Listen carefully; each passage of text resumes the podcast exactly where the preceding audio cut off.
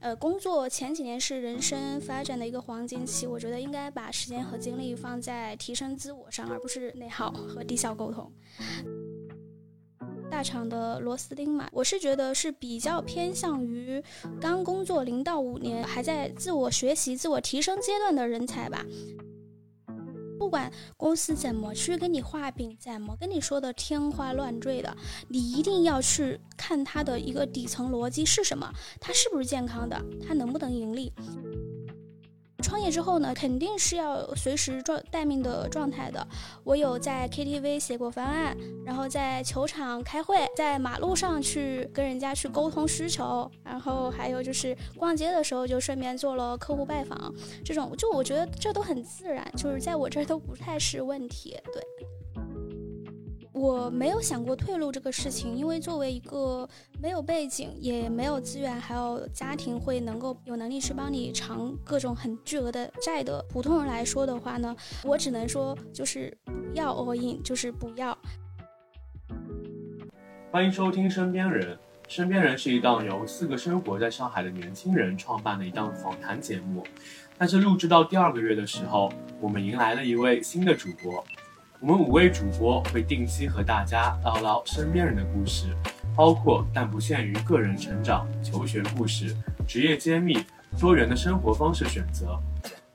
本期邀请到的是一位创业的独立职场女性奥利奥。奥利奥毕业于武汉大学新闻与传播学院广告学专业，从事了八年市场岗位，曾任职过多家公司，包括拼多多两家教育公司，现在是为自己打工的创业者。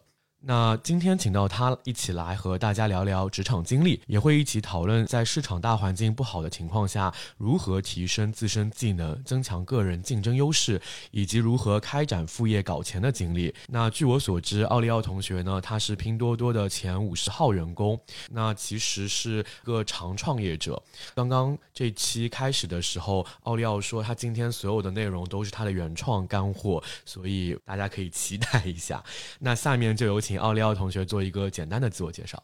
Hello，身边人的听众朋友们，我是奥利奥，很高兴能在这里跟大家去相遇，分享我的一些经历。我一直呢是从事 marketing 的相关工作，目前呢我是在创业阶段。然后主要也是负责公司的市场和运营部门。接下来呢，我将会分享一个普通人的沪漂八年，然后五年从市场专员到市场总监的一个晋升，然后去裸辞创业的一些经历，希望能够给目前正在面临选择或者迷茫的朋友们一些灵感吧。哎，那奥利奥同学，我想问一下，就是在你选择拼多多之前，你在学校里都做了些什么呀？嗯，我其实跟大部分同学一样，也当时也很迷茫，所以我到大四的时候才去正式的去实习。我当时在武汉去了一家广告公司，岗位是呢是平面设计师，但其实要做的事情还挺多的，比如说写内容、做运营、做数据分析，然后甚至有时候还去对接甲方的客户。所以在那段时间，这一段经历给我带来的就是对我自己人生规划或者是职业方向的一个规划有很大。的一个冲击力。那我做完这个实习的经历之后呢，我就做了一个决定啊，我之后不太想要做设计方面的相关的工作，因为做设计这个事情呢，就是很多时候都会让艺术去给商业去做让步，这个长期的下来肯定会影响到你的工作状态的。还有呢，就是在这期间呢，我也碰到了几个学长学姐，就刚好我们机缘巧合，就在学校附近开了一个西餐吧。亏了十二万，亏了十二万，那可以详细讲一下这段故事吗？当时呢，其实也并没有做好很多的创业的一些准备工作，无非就是看到了学校旁边有这样一个店铺正在出售，正在正在盘出去啊。我们说我们附近缺这样的一个场所，因为附近都是奶茶店呀，还有那种小吃店会比较多，这种西餐吧其实很少。我们当时觉得呃市场有需求，然后第二个是市场有有这方面的一个缺口，所以我们当时也没有怎么想，然后几个人的资金凑吧凑吧，就刚好哎可以。启动，我们就开始做了。呃，为什么失败呢？失败的原因，我后面参加工作了，我才知道，一个就是没有做好创业的准备，第二个也就是当时学长学姐这个团队，我们也没有，并没有去匹配，我们到底是不是适合一起去做这个事情的。那你们大概运营了多长时间？八个多月吧。八个月亏了十二万，是。平均一个月要亏一万多呢。其实主要的资金还是在那个房租跟那个餐饮的这个这些成本上，还有就是员工。所以你毕业之后就没有选择其他项目去创业了，就选择工作这个方向了，是吗？我当时开这个店，我都并不觉得是创业，我都觉得是，就算我有这么一家店，我还是应该会去公司去作为打工人的角色的。是因为亏了十二万，然后要还钱吗？如果餐饮这个事情它能够成功的话，我我相信我也还是会进入到公司的，就没有打算完全去靠这么一个餐饮店。相当于说，当时它是你的副业，不是你主要的谋生手段，是吗？对对对对对。懂了，在广告公司赚了钱，全亏在创业上。那所以你毕业之后，你第一份工作是如何做出的选择呢？第一份工作是在拼多多，然后我是在市场部。怎么做的选择？我现在回想起来，其实跟我那个时候的实习经历有很大的关系吧。我没有打算做好准备留在上海，我是跟室友一起来上海玩的，就阴差阳错的就接到了拼多多的面试邀请。我当时就想着，就当我是面试练手了。呃，面完试之后呢，我就决定我要入职，因为在第一份实习期间，我就很清楚自。自己要什么？就是我是那种，我既要一些工作上的成就去获得满足感，也需要有一个薪资啊，还是我的技能方面有很大空间的这样的一份工作。当时也没有想那么多，就想一线城市的机会肯定是更多的。我想是先在大城市去试试。然后当时的北上广都是我的几个目标城市。拼多多它 base 也是在上海嘛，初创公司当时所有的东西都是百废待兴的，团队结构呢也很扁平。一切都是未定的，他能够满足我对自己这规划的所有的需求。呃，就是如果失败了，他创业失败了的话，那这段经历对我来讲的话也是稳赚不赔的。再加上他的薪资待遇确实是远远高于同届其他公司的岗位，所以一周后我就入职了。哎，可是，一般应届生都希望往大厂去发展。一五年的时候，其实拼多多还没有那么出名，你不会觉得它是一个骗子公司，怕进去被坑吗？这个我当时没有想那么多，后面才知道哦，我当时什么都没有想，只是觉得拼多多这个 CEO，实际的 CEO 啊，也叫阿布，他这个个人魅力，他对公司的一些展望，什么真诚，还有什么都挺打动我的。所以你是从就是接收到就是要面试的通知，然后到拿到 offer，其实实际上只花了三十分钟，然后经历了四轮面试，四轮面试半个小时，然后我就拿到 offer 了。我考虑了大概半天吧，就去了。因为当时我主要考虑的也不是这公司会怎么样啊，我到到时候垮了会怎么样怎么样，我完全什么都没有想。我这我这半天主要用来想，哦，我所有东西都都在武汉，我我怎么一个人把它搞到上海来？其实也没有想很多。就其实我理解，就是因为钱多，然后一时冲动，可以这么理解。你可以吧？对，因为我想的是，你一个女生又在异地找工作，又去了一家当时可能大家还不了解的公司，而且又要你去为之为之奋斗，你还要生存下来，其实还挺不容易的。实在是给的钱太多了。当时给了多少啊？嗯，还挺多的。他应该当时给到的是高于市场价至少要百分之三十左右。一五年的这一个价价值，反正大概可能就是在八九 K 这样子。那你刚刚提到说，当时进入公司的时候，公司比较扁平化，那你当时主要负责什么呢？我当时是以市场专员的身份入职的，主要是做新媒体的运营，比如说公众号啊，还有微博啊、贴吧呀，还有朋友圈的广告投放啊。前期嘛人比较少，所以一个人做的比较杂、比较多面。呃，像广告投放这一块呢，就是跟那个运营选品啊，到投放内容啊，比如说文案设计，还有投放的后台跟技术的一些对接数据，到最后的复盘，几乎都是要一个人去完成。的虽然会有帮手，但是整个所有的行程你都是要去参与到的。那段时间就一直很忙，反正就很忙。所以负责的业务也是非常广泛的，包括前期和后期的工作，差不多是你自己来完成吗？还是当时团队里面有其他的伙伴？虽然是说做的东西有点多，但是他的目的只有一个，就是去拉新。后面肯定会有帮手。公司发展的很迅速，我进去的那一天，跟我同一批入职的都有二十多个。我到两三个月的时候，我这里都开始有团队的时候，就是三三个月左右吧，五十多个人变成了两百多个人。两年后我离职的时候，公司有已经八百多个人了。后面会有伙伴会来帮你，但是工作强度也没什么变化，因为你开始做了一个责任升级。从那个时候开始有帮手之后呢，就主要开始负责微信公众号。我当时也没有 APP 跟小程序嘛，所有的购买端口都是在微信公众号上。我每周都要去跟不同品类的运营负责人去对接选品啊、库存啊，就是这种就很杂的东西都是你自己去盯。然后工作强度，说实话没有什么变化，工作时长还是很惊人，让人震撼。我们是从早上十点，然后一直到晚上九点。不但到晚上十点左右，几乎没有什么人下班，这个也是圈内众所周知的事情吧。然后周末呢是单休，然后如果碰到推文的前夕呢，可能还得到凌晨的两三点钟吧，就是就很正常。所以那时候就那么卷了，公司的这种就是工作的习惯就延续至今。是吗？是的，我跟你讲，虽然是说压力不是特别大，但是每个人都会很充实。我们我记得当时吃东西算是办公室比较解压的一个方式，因为当时商家会做一些就样品啊，或者我们要去选品啊，会做一些尝试。所以就是就入职两年多吧，我在很克制的情况下，还是胖了十几斤。大概是这样，电商公司的福利打引号的。对，因为他当时整体的氛围还是比较轻松的。就我们记得在那个办公室，就是开榴莲。然后有的同事就内部群里说又在吃屎了，就这种评论。对，这里补充一下，因为我们的团队的晴朗同学，他之前也在拼多多工作过，其实应该是奥利奥的同事吧？那时候，对的，因为拼多多发展也比较快嘛，其实到了后期算是比较大一点的团队和公司了。那你为什么在它高速发展的这个时间离开了拼多多呢？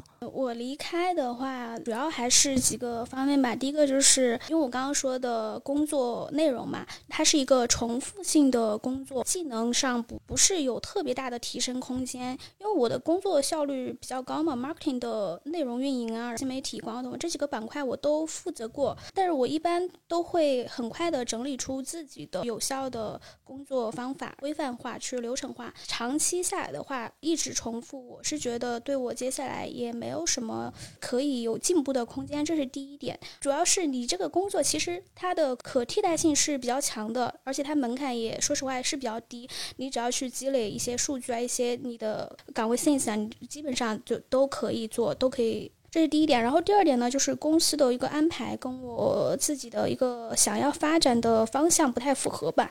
我我我这么说会不会太官方了？但就是事实吧。我觉得大家在职场中找到定位很重要。如果你猜不准公司对你是一个什么样的态度或者是定位的话，我建议就是多一多聊一聊吧。找到定位，公司对你的定位，你的 leader 对你的定位，定位好之后，你一切事情都比较简单。你不知道你想要什么，但是你一定知道你不想要什么。就比如说，我当时就是不想重复性的工作，像个机器人一样，然后也不想长期的单休，不想去加班，不想工作到一无所有，也没有朋友，这些都是我。不想要的综合下来的话，这是第二点。第三点就是职场上的一些内耗，我觉得对于刚工作两到三年的人来讲，我觉得是很没有意义的。呃，工作前几年是人生发展的一个黄金期，我觉得应该把时间和精力放在提升自我上，而不是内耗和低效沟通。最后一个点就是可能公司的一些做法吧，我不是很认同。一个是加班文化，不知道什么时候开始变得比较重视工作时。长，而不是工作效率，这一点大家我相信每一个离开的人都深有感触吧。这个我不是很认同。然后第二个就是公司的一些处理问题的一些方式方法吧，我。也没有跟我一起同步认同。最后一个就是，其实，在当时我有这个想法之后呢，也刚好碰到了我之前的一些朋友，就聊到了一些新的机会啊，进入到我们的视野中来。总的来说的话，就为什么会离开，也就是考虑到自身的一个发展是否会有瓶颈，权衡利弊做出的一个选择吧。听说你们当时在拼多多，其实有很多商家来投诉，能分享一下当时的那些切身的经历吗？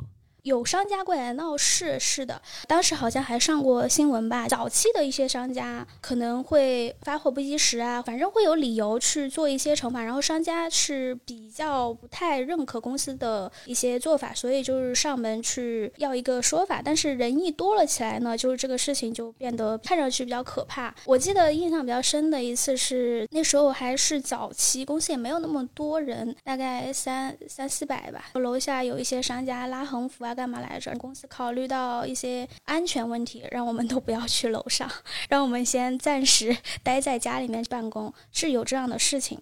我印象可深了，因为那时候我我是在那个那时候还不叫字节，叫今日头条嘛。那时候抖音还没有火起来，那时候的 office 是在那个徐家汇的漕河泾。然后你们上午就出了这个拉横幅的事情，我们大概就一个小时之后就在公司里流传开来，当时觉得非常非常震惊啊！怎么还会有这种情况？这种事情就好意外哦。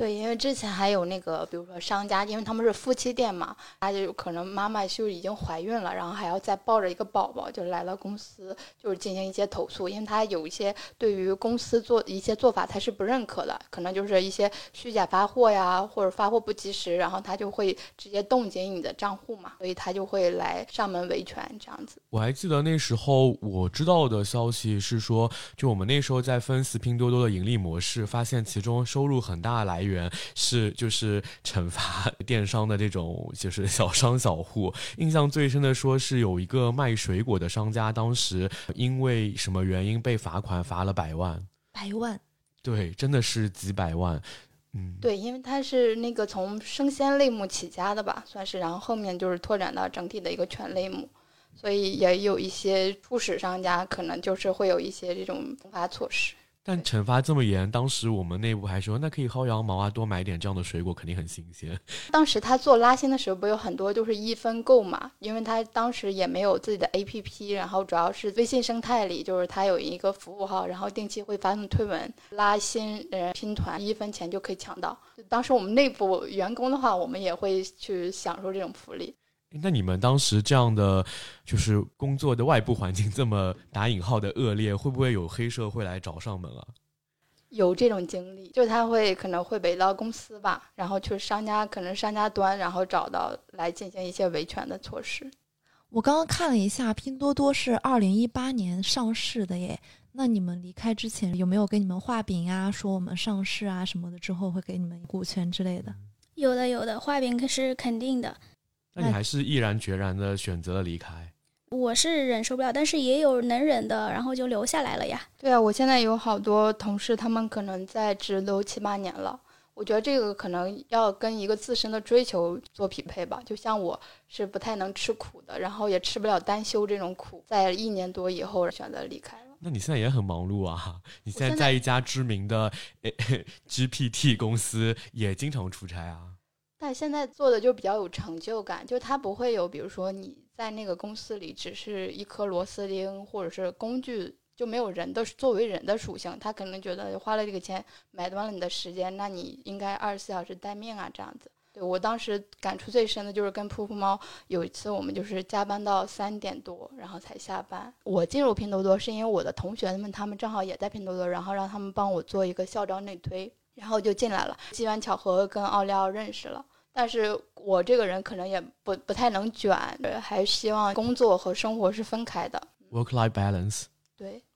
那奥利奥，你后面离开了拼多多，你是到教育行业了，是吧？那你当时是怎么判断我要去？教育行业，你之前做电商做营销，可能电商还有更好的其他的选择呢。其实当时是有竞对协议的，对，有很多公司我去不了，就刚好看到了教育行业的一个趋势吧。它当时的一个呃市场数据和历史的那个市场呃占比就很猛烈，就是当时一八年一九年那会儿，线上教育这个也是一个风口吧，就是嗯，然后第二个呢，电商对于教育行业来说就是已经很成熟了。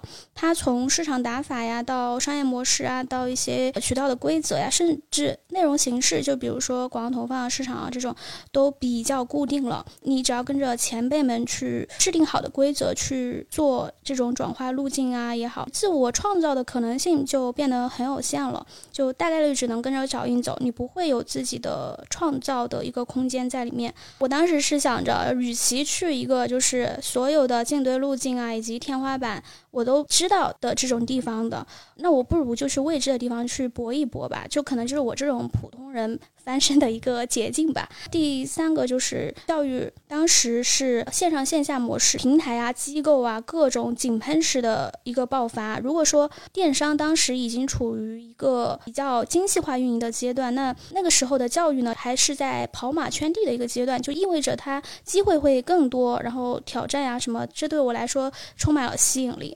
第四个就是我的一个技能和我的专业的。经验还有对口，呃，虽然是跨行业，但是对于 marketing 的我来说，我感觉全部都是很熟悉的领域。比如说渠道运营啊、拉新获客啊、ROI 啊、KPI 这种，其实都差不多的。我为什么不去试一试呢？那后面你进入这个公司也是大厂吗？还是小型一点的公司？它其实我进去的时候，它是在融资到 B 轮，算是比较中型一点的创业公司吧。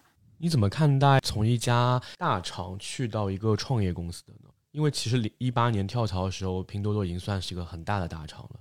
怎么去看待？其实我当时也没有想那么多。从个人角度来看的话，大厂给我的感觉其实是比较规范化跟秩序化的。虽然说我进入拼多多的时候，它也是在一个创业阶段，但是随着我入职，一直到我离职这个期间，它的一些发展也好，它的成长模式也好，它都是基于 leader 啊、各个部门的负责人啊以及 CEO 他们顶层的一个策略的，就会把它打磨的，就是很。规范化，虽然我没有参与到这个制定规则的过程中，但是我会按照他们最优的一个路线去走，很少会出现有需要自己去发挥啊、是犯错啊这种。所以它沉淀下来的一个 SOP 的话，可以更高效去做一些事情。但是我刚刚也讲，它缺点呢，也是一切都是很流程化，就是自我发挥的空间很有限。大厂的螺丝钉嘛，我是觉得是比较偏向于刚工作零到五年，还在自我学习、自我提升。生阶段的人才吧，然后第二个呢，就是创业公司，我觉得它是不确定性的，同一个岗位可能需要去做几个人的工作，它也有机会让你成为一个多面手。有机会去尝试接触你分内分外的所有的一个工作，这你能够很好的去提升你的综合方面的一个能力吧。就我觉得大厂跟创业公司来看的话，也没有绝对的优势跟劣势的一个区分，就处取决于你现在是在哪一个阶段。就像我当时刚入职场的时候，我会我还是会选择大城市大公司，这个肯定的，我不会去考虑创业公司，因为就校园到职场是一个。个转战战场的一个关键期，也是身份转变的一个关键期。这个时候呢，就要去大公司去学习工作习惯呀，还有风格的一些塑造啊与定型，还有各种，你这都能打好基础吧？呃，如果是对于工作三到五年的朋友来说，我是觉得还是大公司是大于等于创业公司的，这完全要看你自己怎么去抉择。因为你一般工作三年的话，你就已经具备了一定的经验，独立去操盘。一个事情的就某个领域的能力，而这个时候你需要去思考啊，未来接下来我想要什么，我该怎么去走？是继续留在大厂，还会不会晋升？还是想走专家路线？或者你想获得更多的机会，或者是想？赚更多的钱，这个时候你可以去看一下创业公司的机会。第三个，也就是我后面的工作六年以上的一个上升变革期吧。这个时候，我是觉得创业公司是比较大于大厂的，因为你经过这几年的一个积累，你已经具备了经验。能力、视野，还有一些格局，你可以去了解创业公司，你甚至可以去跟聊老板去聊一下。如果这个时候能合伙，那是更好的。那如果能够得到老板的一个支持啊，他愿意去提供这样的资源，让你去充分的去发挥的话，我觉得也是一个不错的机会。我自己也是这么走过来的。最后的话，我还想说一下，就是我觉得这这两年都。比较是动荡的一个时期吧，我还是觉得大公司是大于创业公司的，因为不管从经济啊、政策呀，还有一些宏观的一些调控，还有甚至是一些公共卫生事件，对吧？大家都懂的，对整个行业或者是公司会造成一些很大的打击。就行业发展受限、不可抗力的事件下，我觉得大公司的一个抗风险能力还是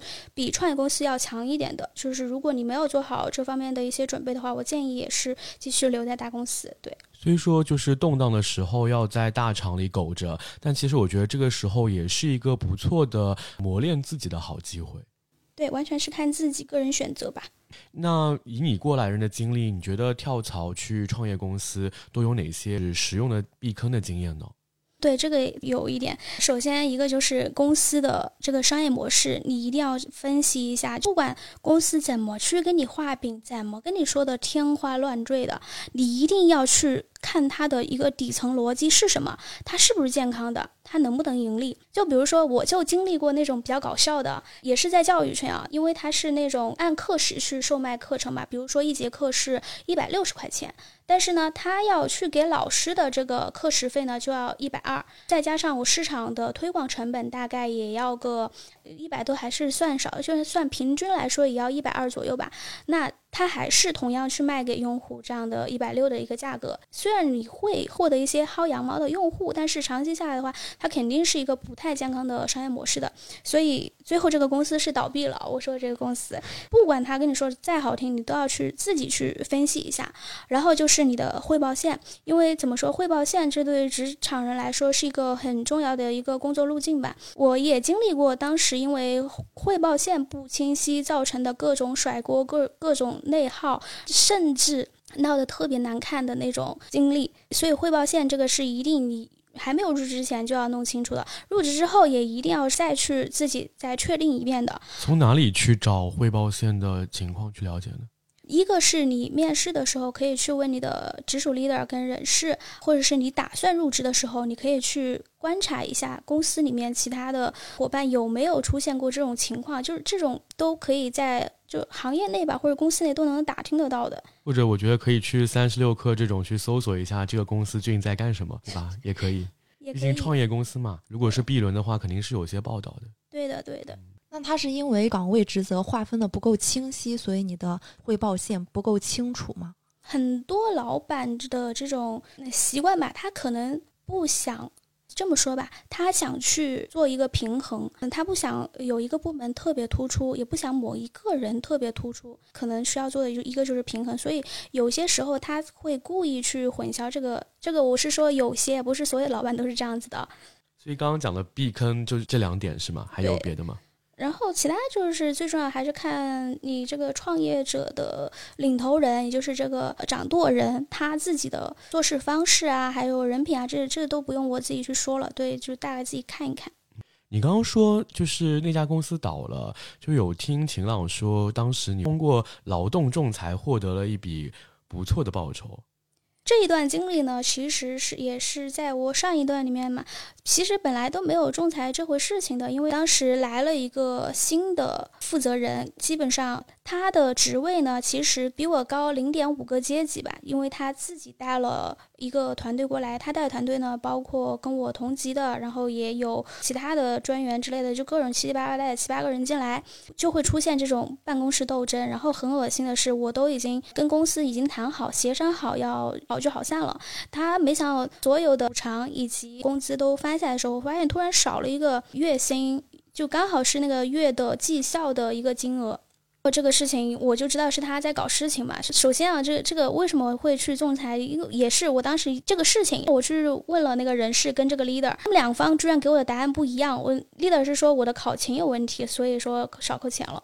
人事部门呢告诉我说是因为我绩效没有达标。我当时就嗯，就很搞笑对吧？就很搞笑。我当时就直接把所有东西都丢出来去给了人事部门，没有人睬，因为那时候已经跟公司好聚好散了，感觉是公司的这种做法让我挺寒心的。所以我就直接去仲裁了。公司当时是在融资尽调的一个阶段，他不希望把事情闹大，所以就是希望能跟我坐下再聊一聊。因为我的仲裁理由是利益受权益受到侵害嘛。之前好聚好散那会儿时候都没有提股票呀、期权啊这些事情，但是我现在就直接跟公司就提了一些这样的事情，就是获赔了几十万吧。对对对。几十万，这对几十万几十万，那这个算是你后面创业的启动资金吗？嗯，算是一部分吧。那你觉得在进行劳动仲裁的时候，我们个人和公司博弈，怎么才能去赢得这个仲裁呢？有没有这样一些小 tips 可以分享一下？其实我一共经历了两次仲裁，就两次都是获赔成功，两次都是教育公司啊。第一次是教育公司，它直接倒闭嘛，我没有拿到最后一个月的薪资。这次的仲裁是为了去追回薪资。然后第二次嘛，就是我刚刚讲的那一段，是由我自己去发起仲裁的，获赔了几十万。怎么去博弈？我先说第一种吧，就是这种公司突然倒闭，你要去追回你的所得的时候，这种应该不是你一个人去仲裁，而是可以派选出代表去做集体的仲仲裁，你只要按照流程填好表格等就好了，这个没有没有什么难度。第二种就是公司的一些行为不合理呀，比如说裁员的大礼包没有到位啊，还有公司像我这种情况无缘无故就给你扣绩效、扣奖金啊，像这种的话，你就直接去找人事跟 leader 要到你的直接的证据材料就就好了。总结一下吧，就是如果你有一天万不得已要去仲裁的时候，首先你一定是保证你自己在职的所有的行为都是合法合规的。我觉得这个就是跟公司博弈最好的一个武器。所以你拿到了这笔钱之后就去创业了吗？老子不干了，再也不打工了。嗯，当时我拿到这笔钱也没有想过立马去创业，就是先 happy 了一下，观观望，对，happy 了一下。啊，所以后来那个社交圈就是在那时候 happy 的时候有的吗？刚拿完赔偿，就疫情就是又好像又又反复了一下嘛，导致我们很多娱乐项目都是在线上。那个时候我跟秦朗组了线上的这种活动嘛，就我发现，哎，这个需求好像组了一个线上的 K 歌局，这居然能有五六十个人来参加，我真的我都惊呆，我就完全颠覆我认知。嗯，差不多我们解封了之后嘛，我想在线上都能这么火，那我们要不就试试线下呢？结果。我我第一次走了一个大的，就是我我带了呃五十个人去安吉那边去滑雪。以作为一个滑雪菜鸡的我来说，这个事情就让我看到了做活动，它除了能给你带来一些小的收入，让你认识更多不一样的人，链接这些人，你可能会有一些其他的一些发现。比如说我们在这次滑雪的时候嘛，我们是跨年的时候去滑雪，就认识了很多像技术方面的一些，还有律师方面的，大家后面哦沟通一下哦，原来呃我们还可以这么这么做，是不是可以这么？包括后面我们都是比较好的朋友，所以这个事情也是导致了我想要去长期去做这样的一个链接，通过活动啊、兴趣的形式。目前你现在在做的那个魔都社交局，整体的大概是什么形式呢？就是因为我们有很多那个听友，他都是大学生嘛，就是如果他们对这个有兴趣的话，其实也可以来参加一下，就是连接一下人脉。嗯，其实魔都社交局是上海年轻人的一个兴趣活动社区吧。我是从去年的九月底开始成立的，然后这几个月以来呢，就是组织了大概一百多场线下的活动，然后呃每周都会有各种类型的一些活动吧，就是不也不固定，主要是以兴趣去交朋友，然后去探索魔都的更多可能性。开始呢，我去发起这个，是想要去链接上海更多的年。年轻人，呃，能够帮助到大家做资源的整合呀，或者是行业的一些信息的分享啊。目前呢，我们是每周末都在不定期的组各类型的活动。就如果身边人的听友们，如果你们要是也在上海，然后周末呢想尝试一些更加有趣好玩的玩法，想认识更多有趣的人，我觉得可以一起加入我们一起玩。怎么才能找到你们呢？后面会把那个奥利奥拉到我们的听友群里，然后他可以在听友群里直接联系到奥利奥。好的，我先第一个报名。好的，好呀，欢迎。所以包括你之前的创业，还有你的一些副业，包括疫情的时候笼络的一些资源，所以你后来再去创业，你的合作方就是通过前期的这些职场积累的人脉去帮到你的是吧？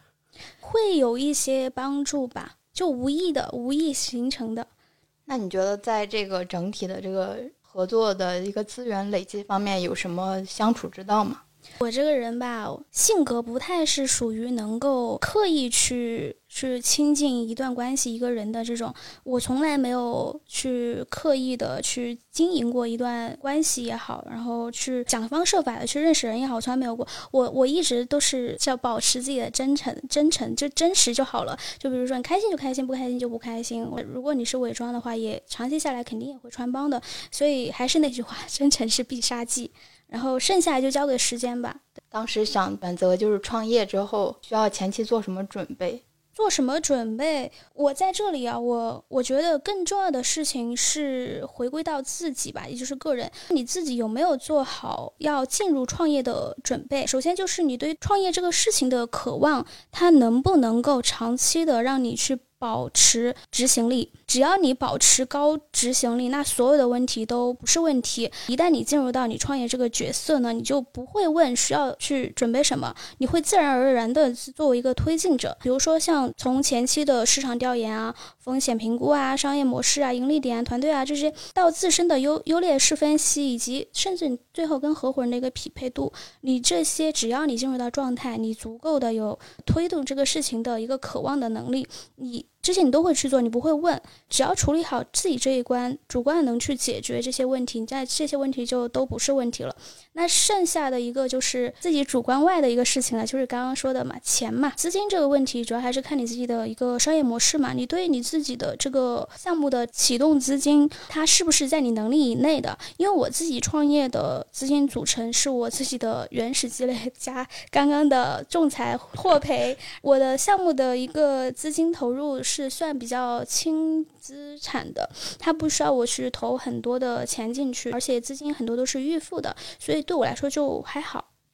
那你当时有没有觉得我做最坏的打算是什么？因为我之前看你好竹子创业史，他说如果我赔了钱，我还有一个我的爸妈，我的原生家庭给我带来的安全感，他们会帮我还钱呀。那你当时有没有做最坏的打算？如果我赔了，或者说如果几年之内赚不到钱，路要怎么走？嗯，说实话吧，我没有想过退路这个事情，因为作为一个没有背景、也没有资源，还有家庭会能够有能力去帮你偿各种很巨额的债的普通人来说的话呢，我只能说就是。不要 all in，就是不要。嗯，因为我很从小的时候吧，就比较独立。我小学五年级就已经去住学校了，高一就去了很远的地方上学，就可能也锻炼了我这种比较独立的一个人格吧。如果有一天我啥也没了，我相信我爸妈肯定也会不会不管我，但是我还是比较习惯自己给自己去兜底，所以我永远都会有一个就是保证自己两年之内没有任何收入来源，呃的话的一个生活基本资金。作为一个小姑娘来说，你胆子还蛮大，还真的蛮特立独行的。因为女生一般会觉得我有一份稳定的工作就不错了，而不会说我要背负那么大的责任，然后去挑战创业这件事情吧，对吧？我我觉得用时髦的词来说，真的还蛮反骨的。哦，哎，那你在创业的这个过程中，有没有遇到一些什么样的困难和问题呢？有没有可以分享一下的？问题肯定是有的，其实也跟大部分的创业公司一样，最难的还是在起步阶段的时候的一个客户的获取，还有就是稳定的现金流。其实我现在也还是在一个摸索试错的一个阶段。我是感觉啊，我回忆这么多，就是走到今天全靠运气吧。其实我到现在也没有提炼出比较相关的方法论。如果哪一天我能够成功了，大获成功了，有方法论了，我一定会跟大家分享的。那你觉得在创业这个阶段，是否需要合伙人？还有如何去选择合伙人，是要怎么判断呢？对啊，你刚刚说你脾气其实还蛮直来直往的嘛。是的，是的。判断需不需要合伙人，其实也很简单。第一个就是，你看你自己的这个项目是一个人能完成吗？如果你自己可以的话，那你还要别人干什么，对吧？然后第二个，你这个项目有了合伙人之后，会有一些变化吗？比如说，原本你一个人是可以完成，但是两个人他能够更快的去完成，然后这个时候你们俩就有时间有精力去做其他的事情，那钱可能会被分走一部分，但是项目变多了，你的这个节奏更快，你的收入会更。频繁，所以综合对比一下，你自己应该就会有一些结论。选合伙人的话，我觉得跟谈恋爱比较像吧，就是我性格不太好嘛，呃，也不是性格不好，反正就是直来直往，什么什么情绪都在脸上。这种火爆型的呢，如果我的合伙人那跟我一样的话，那咱俩真的很会很热闹。还有那种就是害怕碰到啥事儿也不沟通，有什么问题啊，有什么想法啊都喜欢憋着的，那那完了就会，我觉得这种的话都会有很多的精力会在磨合上。所以最重要的还是去找到跟自己性格也好，你的能力、技能、资源各种都互补的人，那是最好的。最后呢，我觉得最重要的一点还是合伙人的人品吧，因为所有的事情最终的一个落脚点都会回归到这个人上。这也是为什么现在投资不是什么都是我投的不是资，投的是这个人嘛，所以这一点还挺重要的。诶，这让我想起了最近 TikTok 不是遇到了一些麻烦，然后我去看了当时那个周受资他的一些背景，发现当时为什么选他做，好像是 TikTok 的执行总裁吧，对吧？都就是因为当时张一鸣非常看重他，当时在字节早期创业的投资阶段，其实就是周受资他们有团队来去运作的，张一鸣非常信任他，推动他去做了这样一个出出席的这样一个 action。这两天敲你的时间，感觉你还蛮忙的。你之前不是不喜欢拼多多那么卷、那么高强度的这个工作时间？那你现在创业之后，你的时间管理上以及你生活和工作的平衡上，你是怎么去做、怎么去考虑这些问题的呢？其实我这个人是比较属于可以做到一切为了工作让路这样的一个性格吧。其实我的幸福感就是很大一部分就来源于就是工作上的成就感。很多时候我不太需要去平衡，因为我创业之后，它跟在拼多多不一样。在拼多多那份工作，我的岗位而言，它一直是重复性的工作，它对我的技能没有什么叠加。但是创业之后呢，我每天几乎都是在边学习边成长，然后想着是把这个事情。做好，这刚好就是跟我这种闲不住的这种性格挺匹配的。创业之后呢，肯定是要随时状待命的状态的。我有在 KTV 写过方案，然后在球场开会，在马路上去跟人家去沟通需求，然后还有就是逛街的时候就顺便做了客户拜访。这种就我觉得这都很自然，就是在我这儿都不太是问题。那就是感觉像是从为老板打工，因为比如说他的宝马呀、添砖加瓦和到给自己打工是不一样的。那你觉得从打工人到那个整体的创业者，你的心态有什么变化吗？呃，心态的变化就是。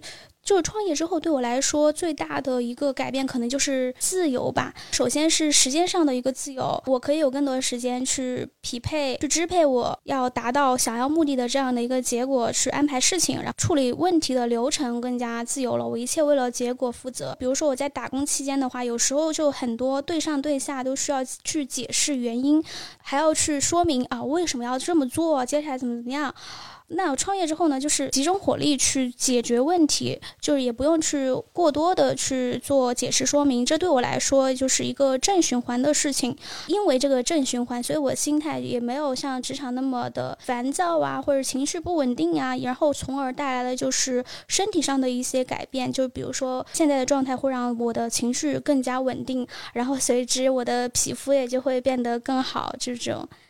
那你现在这个皮肤变好了，除了作息调整，还有什么其他的因素吗？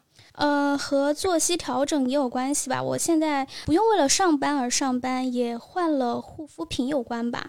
现在因为整体自负盈亏，更注重的是性价比，所以我就换成了国货品牌瑷尔博士。现在在使用他家升级版的洁颜蜜，使用起来呢不拔干，然后也。比较容易起泡沫的，因为它是三重氨基酸复配清洁的，所以它能够很好的去平衡脸上的肌肤的水油平衡，清洁力很好，还不太伤皮肤。这个听起来感觉有被安利到，因为我最近就是洗面奶也正好用完了，就打算换一支，一个是换季，再加上我本身有那个敏感，所以这个的话我可能可以买一下。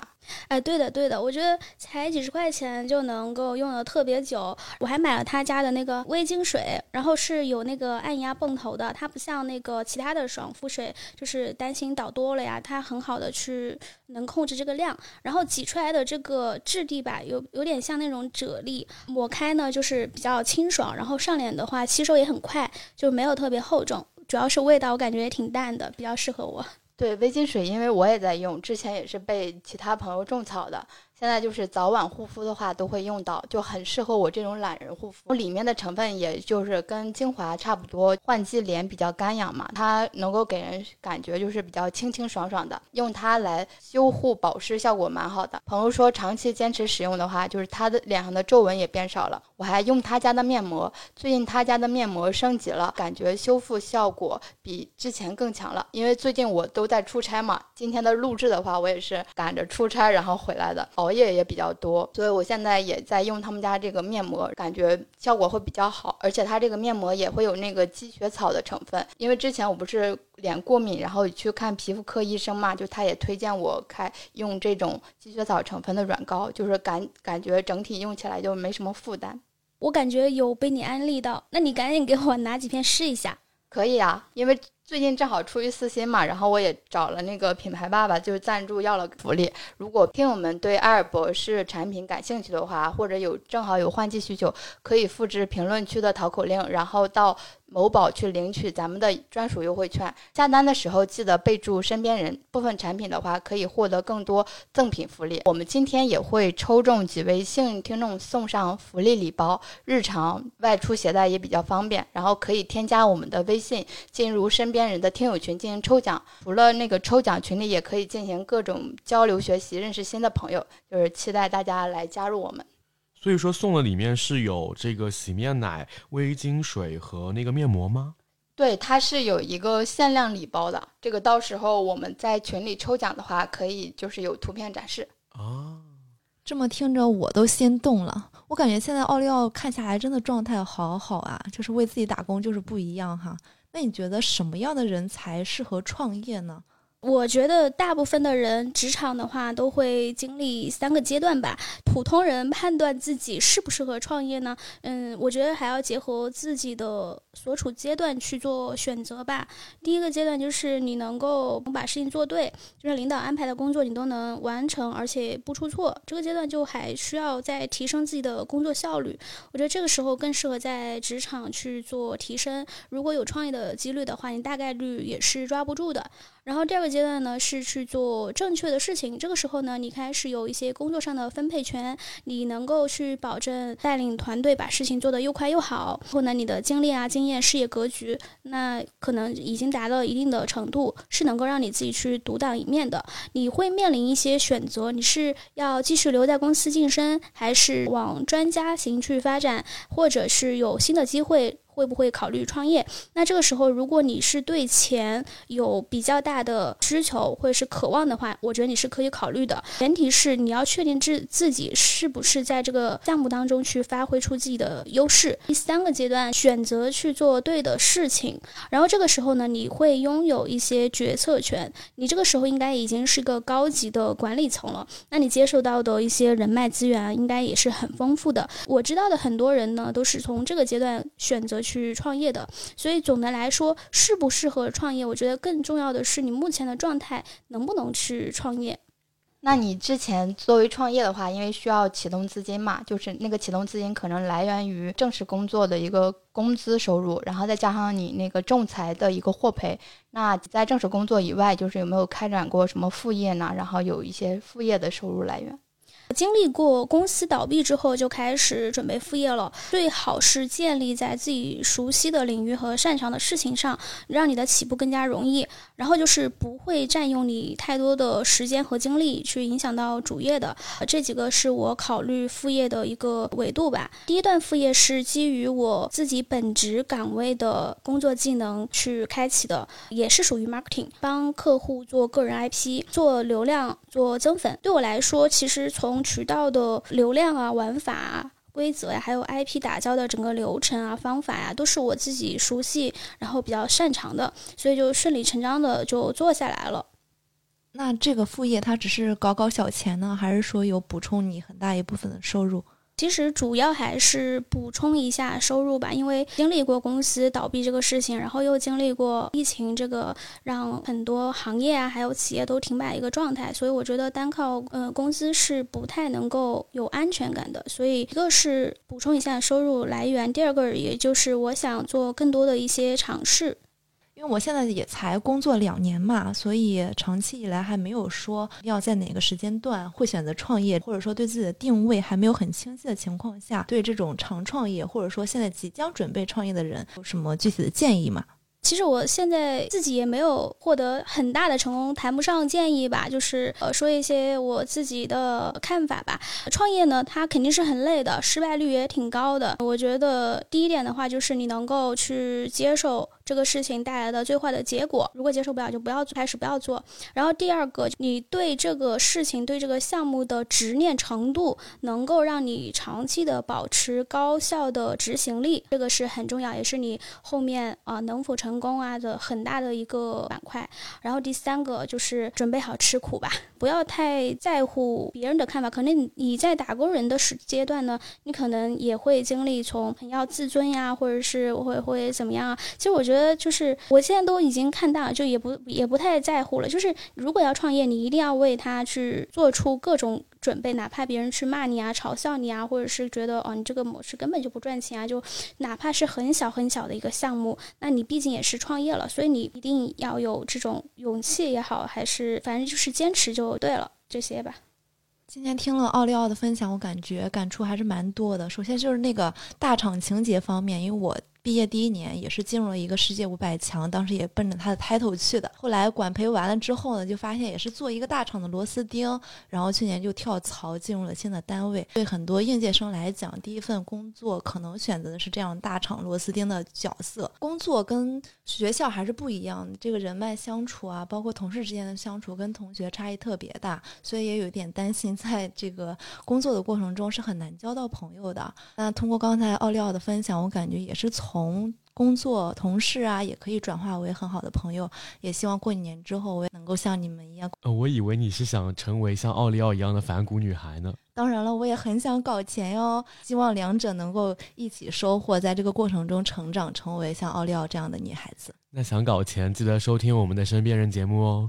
这次我去深圳出差嘛，就感觉深圳还有那个搞钱氛围，真的就是来了就是搞钱人，就大家感觉活得很清晰、很高效。比如说坐下谈两分钟，可以再聊对接现在能在做什么项目啊，如果有没有什么合作机会来推进。我觉得在这个大环境不太稳定的情况下，还是要多方位去搞钱的。我的朋友其实基本上现在玩的好的也都是来自于我的工作中，因为我是内蒙人嘛，然后在武汉念书，作为在上海打工的一个打工人来说，其实还是很需要这种朋友的陪伴的。我觉得也是真诚是必杀技，有很多朋友都是通过那个工作机会认识的，面慢慢发展成朋友，然后闺蜜这样子。了解了解，虽然现在有一点点觉得大家都是在戴着面具面对彼此啊，客户啊，还有同事关系啊，相互多一点信任和真诚，还是有这种很好的一个相处模式和发展可能的。对，在因为在工作中，就是大家的一个时间啊，会比较同频。一般我都是跟他们就是离职之后，关系会有个升级。那么后面呢，也听到他的一些其他的搞钱故事，也激励到了我。尤其是现在大环境不是很好的状况下，也建议大家不要鸡蛋放在同一个篮子里面，做好抗风险的一个准备。最后呢，也希望能给有创业想法这个方向去努力的人使用的建议，也希望各位听众和我们在座的各位小伙伴们能够早日实现精神自由、财富自由，为自己打工自由。欢迎大家继续订阅《身边人》，我们每周二早上八点推送，不见不散。一座城市，一